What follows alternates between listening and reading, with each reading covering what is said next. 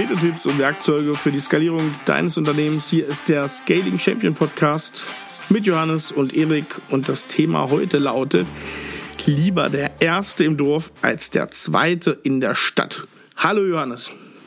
Guten Tag, lieber Erik, ich grüße dich. Wie geht's Guten dir? Tag. Ja, sehr gut. Wieder aus dem heimischen Kleiderschrank, du wieder im sonnigen Dresden. Yes. Und heute haben wir eine schöne Folge. Das ist so ein bisschen einer unserer Leitsprüche, die wir total gerne sagen. Und ich weiß immer, wenn wir den Leuten sagen, die außerhalb von SAR stehen, die machen erstmal so ein kurzes ha, Lachen kurz drüber, denken dann drüber nach und merken, das ist gar nicht so doof, der Spruch. Was will man damit eigentlich sagen? Ja, also der, der Spruch ist erstmal ganz lustig. Wenn du dir allerdings äh, viele Unternehmen anguckst, die sehr erfolgreich waren, haben die es halt geschafft, äh, relativ schnell ihren Markt zu dominieren. Und das haben die dadurch geschafft, indem sie, gerade wenn man am Anfang noch nicht die mega Ressourcen hat, eben mit einem kleinen überschaubaren Markt angefangen haben da gibt es auch dieses andere äh, Bild, dass du lieber in so einem kleinen Goldfischglas äh, der Hai bist, als in einem riesen Meer von Haien äh, der Goldfisch. Und das ist auch so ein bisschen das gleiche Thema. Also hier geht es vor allem um Marktdominanz. Wie kannst du die aufbauen? Wie kannst du die Nummer eins im Kopf deiner Kunden werden? Und darum soll es heute gehen. Und natürlich, Erik, ja, was, was, beobachtest, was beobachtest du denn bei vielen Unternehmen, wenn du so mit Unternehmen, mit Unternehmern sprichst? Naja, ich glaube, so eine Position, so eine, ja, der Erste im Dorf zu sein, also neue Wege zu beschreiten und halt nicht auf ausgetretene Pfade zu sagen, die mache ich jetzt besser, sondern ich gehe einen komplett neuen Weg. Das ist oft verbunden mit dem Thema, traue ich mir das zu? Ich habe vielleicht ein bisschen Schiss davor, ganz neue Wege zu gehen ja, da ist so die eigene Unzulänglichkeit oder die gefühlte eigene Unzulänglichkeit spielt da, glaube ich, oft eine Rolle. Das ist sowas, was mir zuerst bei diesem Thema einfällt. Ja, und ich glaube auch, dass es gar nicht so einfach ist. Also ich kann das auch tatsächlich verstehen, dass man hat, man ist irgendwie gewachsen, man äh, ist in der IT unterwegs, auch in der Beratung, in der Dienstleistung, kann man der Kunde, na der Kunde und ja, man hat irgendwann auch so einen Bauchladen an Portfolioelementen und sich dann festzulegen, mit was fange ich jetzt an, worauf fokussiere ich mich denn, ist einfach total schwer. Und ja, jetzt hast du vielleicht den Podcast schon ein paar Mal gehört. Du weißt ja, dass wir Freunde davon sind, irgendwie da mit den Kunden zu starten. Und das ist immer eine sehr schöne Frage, wenn wir mit Kunden anfangen zusammenzuarbeiten und äh, gerade äh, jene Unternehmen in der Individualentwicklung, äh, die da also sagen, wir machen alles und für jeden und dann frage ich so, na und wer ist denn eure Zielgruppe und dann kommt ganz oft äh, die Sackgasse der Woche um die Ecke und die ist heute unser Kunde. Also ganz einfach, das ist Mittelstand äh, mit viel Geld und die wissen schon, was sie wollen und brauchen nur noch unsere Umsetzung. Das ist die Sackgasse, weil ja genau diese Positionierung und diesen Wunschkunden, Zielkunden, den haben ungefähr, keine Ahnung, 10.000 Unternehmen in Deutschland und sagen, ja, das, wir wollen einfach mittelständische Kunden, die uns gut bezahlen und die schon genau wissen, was sie brauchen. Ja, äh, wenn das so einfach wäre, dann äh, würde es vielen Unternehmen viel, viel besser gehen. Äh, so ist halt die Welt da draußen nicht und das ist natürlich total austauschbar. Und ja das, äh, damit äh, wirst du einfach nicht zur Nummer eins in deinem Markt, weil ähm, das ist so ein breiter Markt. Und äh, der ist auch so viel bespielt von Beratungen, Dienstleistern, dass du da, äh, wenn du das so breit hältst, nie mit, als kleines Unternehmen mit begrenzten Ressourcen wirklich irgendwie vorwärts kommst. So. Er ist halt so schön lukrativ, aber, ne, das muss man sagen. Er ist halt, das ist halt so ein, durchaus so ein Wohlfühlbecken, wo, was auch, glaube ich, so ein bisschen die Gefahr ist oder wo auch das, das herkommt so bei den großen Mittelständler oder auch gerne mal bei so einem Konzern noch irgendwie was abgreifen und da in ein kleines Projekt reinkommen. Das ist halt, das sind halt so Fahrwasser, wo man sich sicher sein kann, da gibt's noch irgendwas, auch wenn man mit hunderten Fischen zusammenschwimmt. Ja, es ist halt insofern äh, Bullshit, dass du zwar da vielleicht ein, zwei Perlen in deinem Portfolio davon hast, aber das wirklich wiederholbar, diese Kunden zu gewinnen, da wirklich die Nummer eins im Kopf dieser Kunden zu sein, in der Schublade zu liegen, wo die sagen, der ist der Anbieter für mich, das kriegst du nicht hin, wenn du so eine breite Positionierung hast. Das ist unmöglich. Außer du hast halt viele Milliarden im Hintergrund und irgendwie, äh, weiß ich auch, 30, 40.000 Menschen, äh, die das mit dir machen. Ja, so kannst du das anfangen. Das haben halt eben die meisten nicht und deswegen ist natürlich die Frage, wie schaffe ich es denn trotzdem, die Nummer eins zu werden? Wie schaffe ich es trotzdem, mich in einem Premium-Segment auch zu positionieren, was lukrativ ist, wo auch Kunden auf mich zukommen, wo ich also auch eine gewisse Sichtbarkeit und auch einen Anziehungseffekt für Kunden habe, weil du einfach die Nummer eins bist im Kopf. So. Und was man dazu sagen muss, ist, die meisten machen das ja jetzt nicht böswillig. Ne? Ich habe schon gerade schon gesagt, ich verstehe, woher das kommt. Und die meisten Unternehmen, die wir da so beobachten, die aber sagen, wir haben so eine breite Darstellung, äh, so eine breites Portfolio oder so eine Zielkundendefinition. In der Regel ist es tatsächlich so, dass die technisch total super sind, exzellent, ja, die können einfach wirklich was Gutes leisten. Aber in eben unterschiedlichen Bereichen und denen fällt es super schwer, sich festzulegen, mit welchen Kundengruppen fange ich an, worauf fokussiere ich mich. Ich habe irgendwie tagtäglich Leute in unseren Sessions, äh, in unseren Strategie-Sessions, die so eine Stunde gehen, wo wir genau mit den Leuten sprechen und denen fällt es super schwer, da sich festzulegen und da auch eine klare Kante zu haben. Und ich meine, genau am Ende darum geht's. So, und darum, so, darüber sollten wir jetzt mal reden, Erik. Wie machen wir das am besten, Johannes? Ich würde sagen, wir schauen uns wieder an, wie man da am besten vorgeht, wie man das am besten macht und welche Grundsätze dafür wichtig sind, um diese Position der ersten Dorf zu sein, wie man sich die erarbeitet.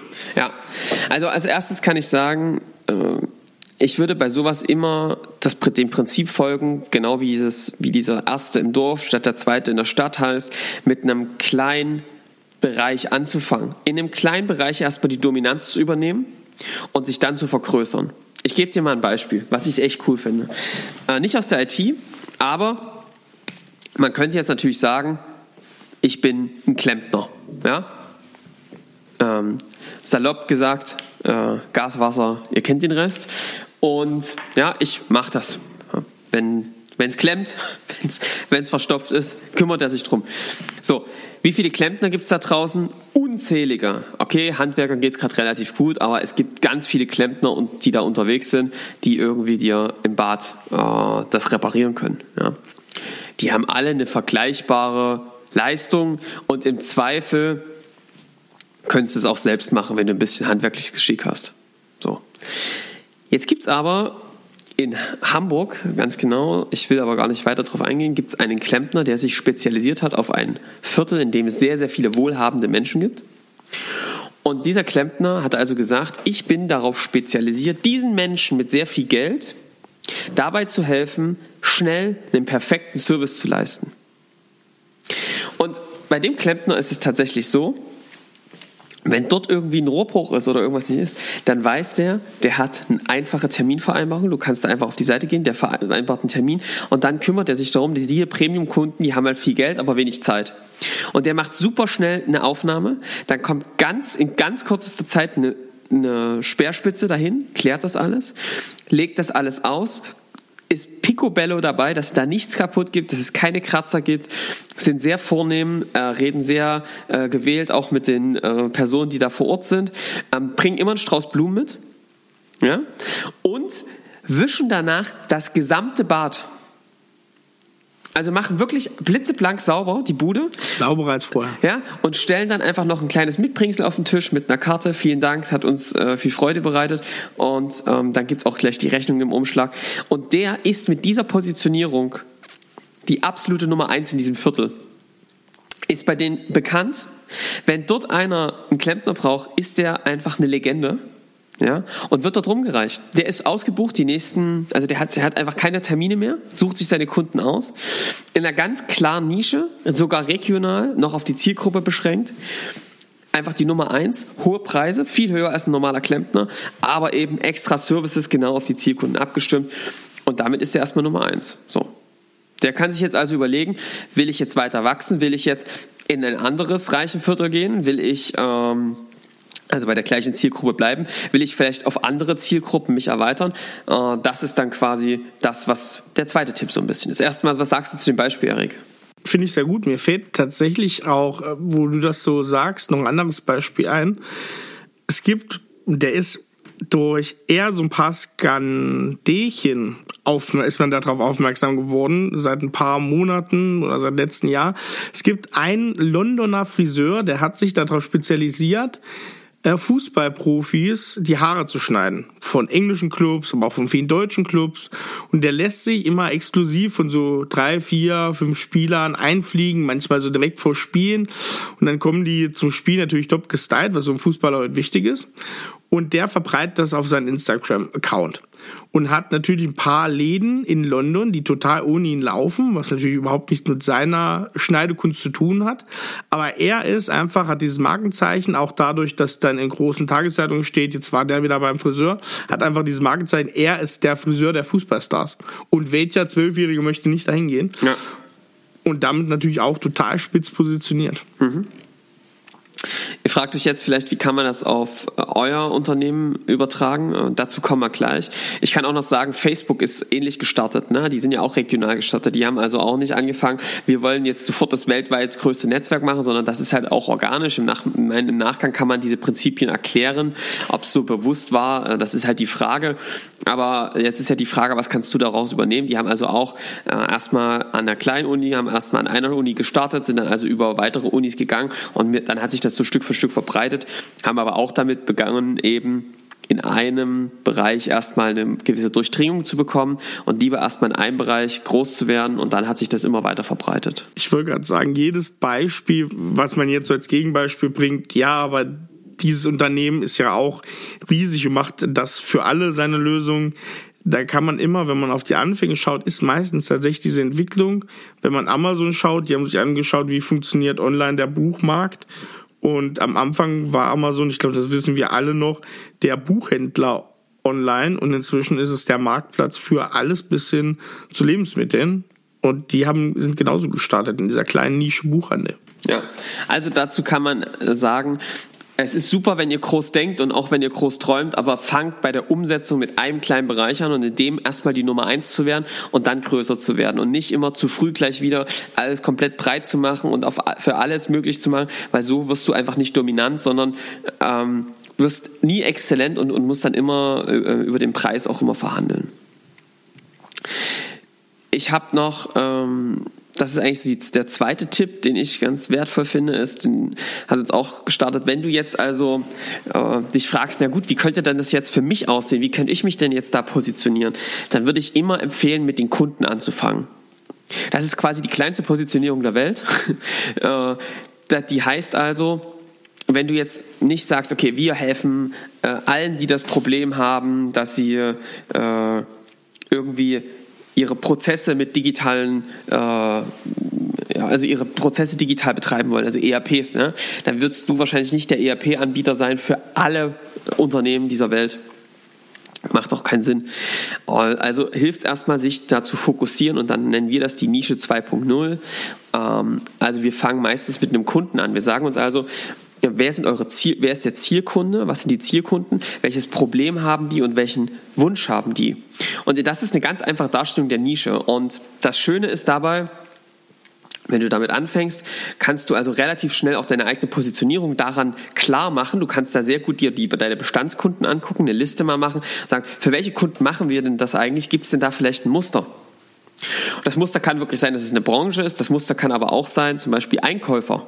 Ja? Die sind also unabhängig vom Unternehmen, aber das Muster, wir helfen Einkäufern äh, dabei, ihre Probleme zu lösen. Ja? Müsste man sich einfach mal eure Kundenliste angucken und dann mal ein Gefühl bekommen, wer ist eigentlich die richtige Zielgruppe und wie kann man die rausfinden. Und dann kann man eben auf sowas kommen wie, ähm, wir helfen äh, Kunde XY mit dem Problem dabei, dass sie diese Ziele erreichen. Und da redest du bei deiner Positionierung ganz gleich ganz schnell eben nicht immer von dir, was ihr alles so Tolles anbietet, sondern wie ihr euren Zielkunden helft, sie von A nach B zu bringen, und zwar die komplette Transformation.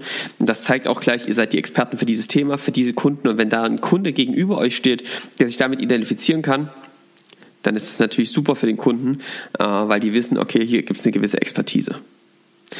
Soll ich das mal mit. Ich habe auch noch ein paar Beispiele dafür, wie man das machen könnte. Gerne, Johannes, haben wir raus. Ich habe da noch zwei Fragen, aber ich glaube, die stelle ich im Nachhinein. Ja, also ähm, zum Beispiel, äh, was ich ein ganz cooles Beispiel finde, ist, du kannst natürlich sagen, okay, wir bieten Zeitmanagement-Dienstleistungen an oder Zeitmanagement-Seminare, ja. Das ist ziemlich breit, gibt es Tausende, die das machen. Oder du kannst halt sagen, wir machen äh, Zeitmanagement für die Inhaber von Zahnarztpraxen. Das ist ja mega spitz, ne? Ähm, jetzt wird man sich denken, was ist denn da der Unterschied? Du machst doch inhaltlich genau dasselbe. Ja, das stimmt. Du machst inhaltlich wahrscheinlich viel dasselbe, aber du kannst natürlich, wenn du viele Zahnärzte hast, kannst du denen natürlich nochmal dabei helfen, auch auf diese Besonderheiten, die es einfach gibt, äh, einzugehen.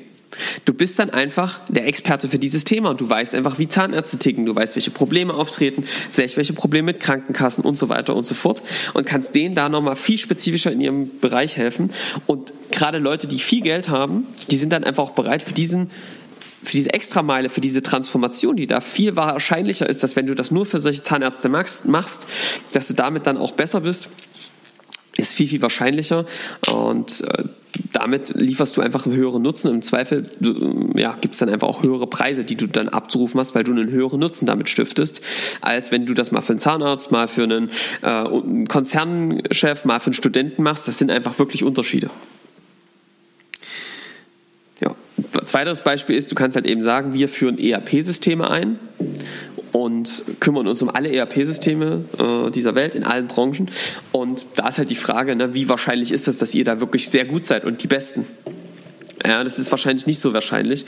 Und im Zweifel nehmt euch dann Kunde vielleicht, weil ihr günstiger seid als andere.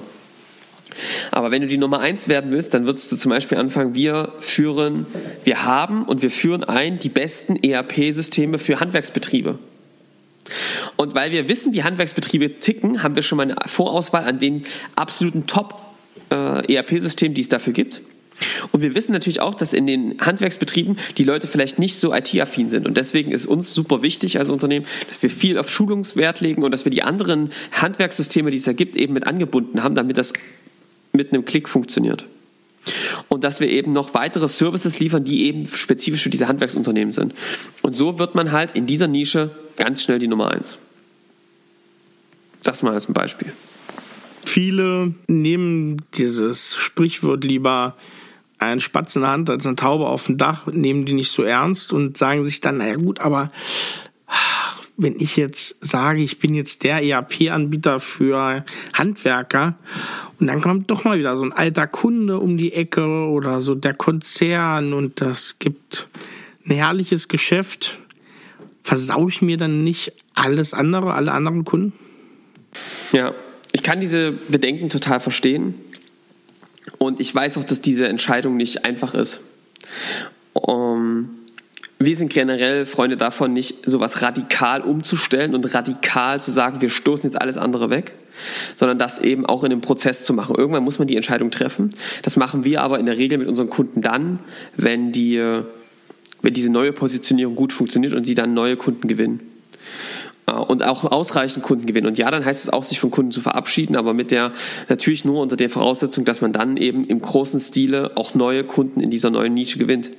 Und dann kann ich ganz klar sagen, na klar stößt man damit alte Kunden ab. Das ist halt äh, der Vorteil und auch der, der, der große Unterschied, wenn du halt spitz positioniert wirst, es nicht jedem recht machst, sondern dann für eine klarere äh, Zielgruppe genau der richtige Anbieter bist. Meine Meinung.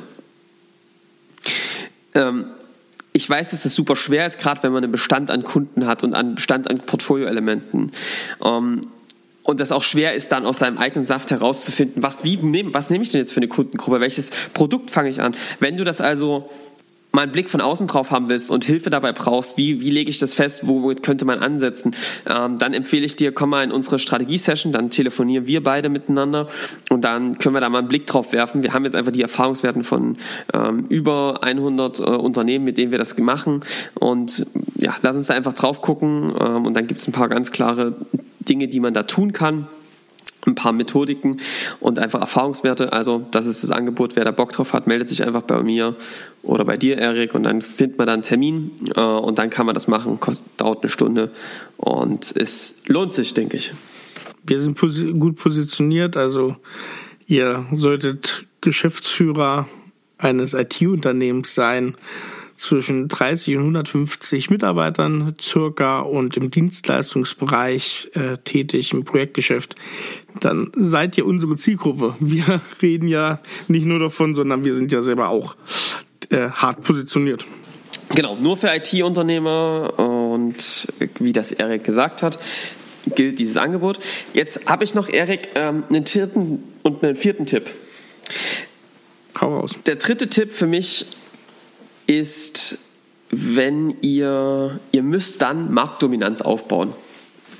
Und Marktdominanz aufzubauen heißt also, eure Positionierung dann so klar zu formulieren, zu sagen, also wir helfen diesen Kunden ähm, also jetzt zum Beispiel ein Handwerksbetrieb, wir helfen den Handwerksbetrieben, die bisher äh, oder den Inhabern von Handwerksbetrieben, die bisher ihre Zettel von A nach B geschoben haben, dabei, dass sie ihre Prozesse komplett digital abbilden können, damit am Ende dann ähm, effizienter sind und ähm, damit höhere Margen vielleicht erzielen.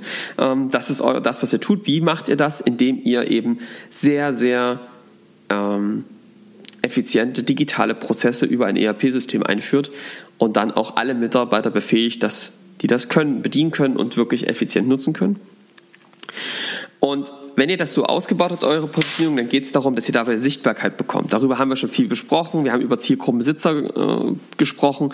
Schafft es also wirklich dann dort Reichweite und Sichtweite aufzubauen geht an Zielgruppenbesitzpartner ran, die genau diese Zielgruppe besitzen. Das wird alles viel, viel einfacher, auch eure Positionierung, wenn diese Zielgruppe so klar feststeht. Guckt also zum Beispiel da, was machen Handwerkskammern, ähm, wie kommen wir dort in Vorträge rein, ähm, schaut also, wie kommen wir an diese, an diese Zielgruppenbesitzer, mit denen ihr da sprechen könnt, in die Presse. Und dann gewinnt einfach ganz viele Kunden aus dieser gleichen Nische. Man kann da tatsächlich witzigerweise sagen, wenn man schon mal fünf bis sechs, sieben, acht, neun, zehn hat, ja, das geht relativ zügig, kann man schon mal sagen, dass ihr mehr Fokus habt als ganz, ganz viele andere Unternehmen, die alles aus jeder Branche machen oder aus jedem Bereich. Und das kann man dann auch ganz aktiv spielen. Habt dann also auf eurer Website Cases, wo genau diese Kunden sich in diesen Situationen wiederfinden, wo ihr äh, einfach diese Problemwelt nochmal beschreibt, in der sich die Kunden befinden, bevor sie mit euch gearbeitet haben. Und holt euch von euren Zielkunden, die ihr dann einfach besitzt, weitere Empfehlungen ab, um mit noch mehr Zielkunden in Kontakt zu kommen. Und da bildet sich einfach eine Kette. Es gibt nämlich eine weitere Regel, die heißt, Wunschkunden kennen Wunschkunden. Das ist einfach so. Also holt euch da auch Empfehlungen und werdet einfach zum Ratgeber und zum Vertreter eurer Zielgruppe, wenn ihr das gut macht. So, und jetzt, Erik, kommt der Tipp 4. Tipp 4 ist kurz, aber knackig. Trau dich und fang damit an. Ich weiß, dass da viele zu Recht, weil es nicht einfach ist, wie das Kaninchen vor der Schlange sitzen und sich nicht trauen, in welche Richtung soll ich mich bewegen nicht wissen, was, mit was fange ich an, wie mache ich das.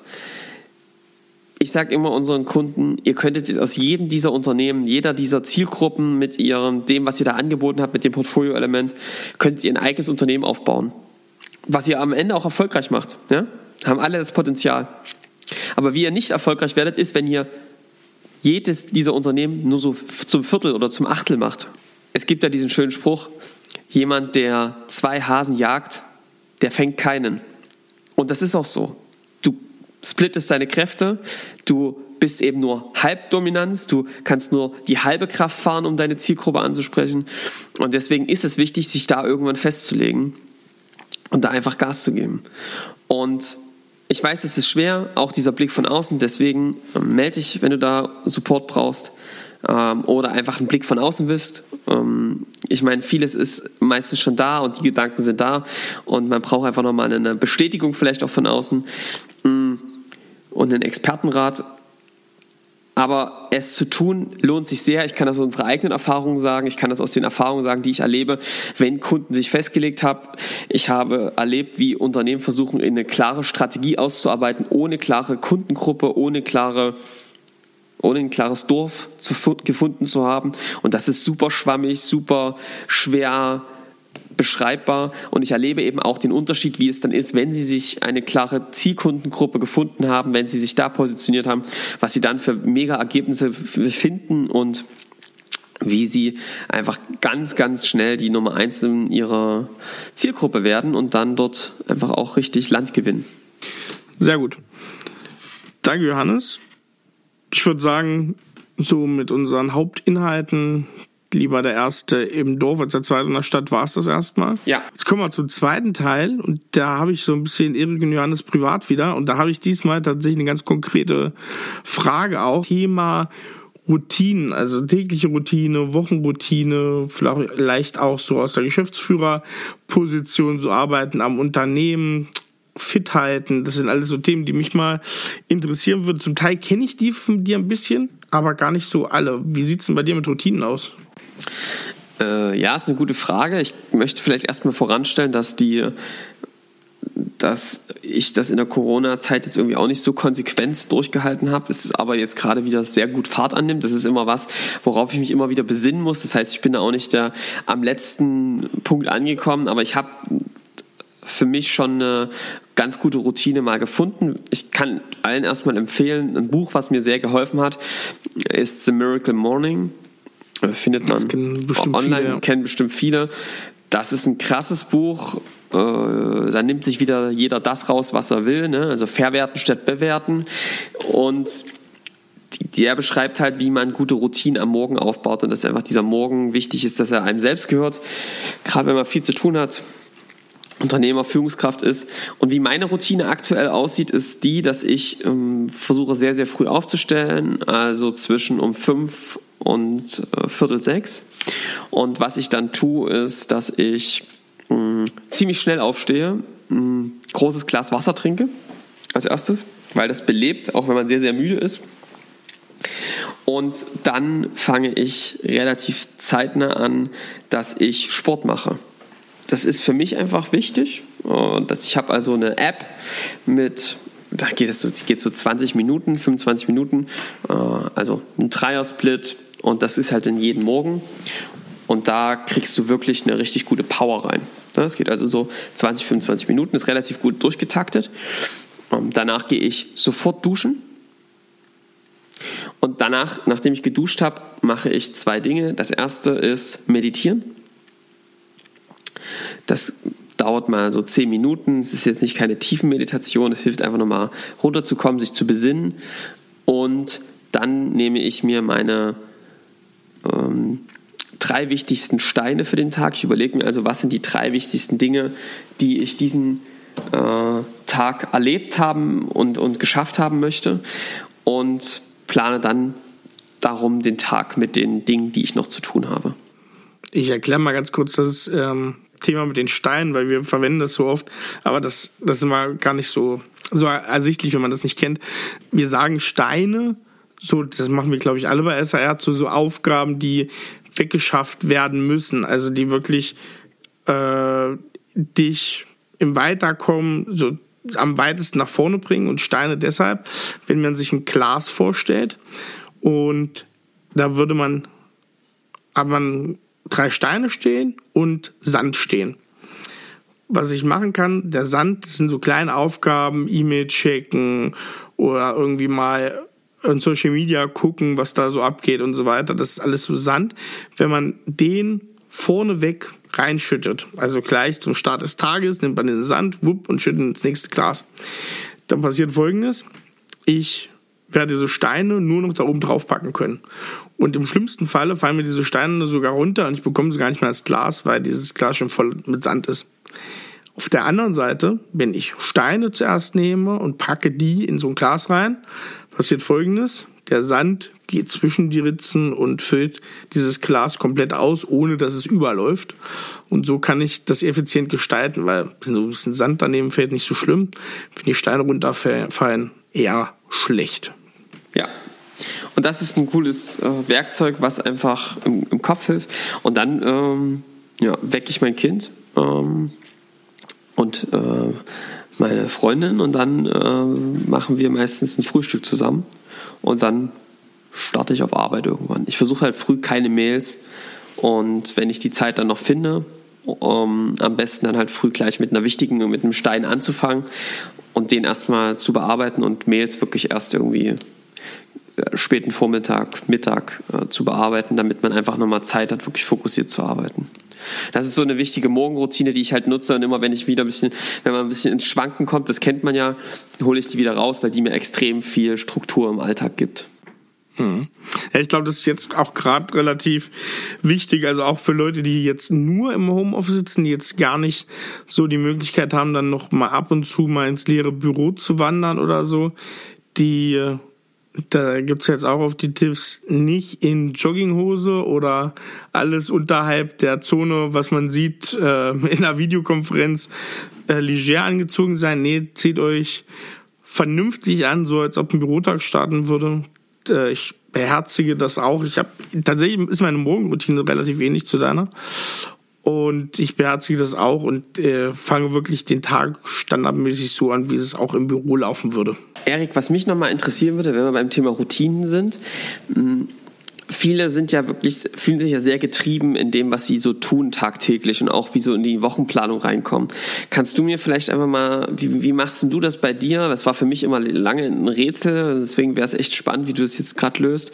Ähm, wie machst du das eigentlich, dass du den Überblick über deine To-Dos behältst und auch so eine Art, also machst du irgendwie so eine Wochenplanung oder wie, wie läuft es, dass du so deine Dinge ableitest? Wie, wie machst du das? Genau, also wenn man jetzt ganz große rausholt, dann müsste man jetzt noch so auf insgesamte Ziele, das will ich jetzt gar nicht so ähm, hart drauf eingehen, das können wir vielleicht mal in anderen Folgen noch behandeln.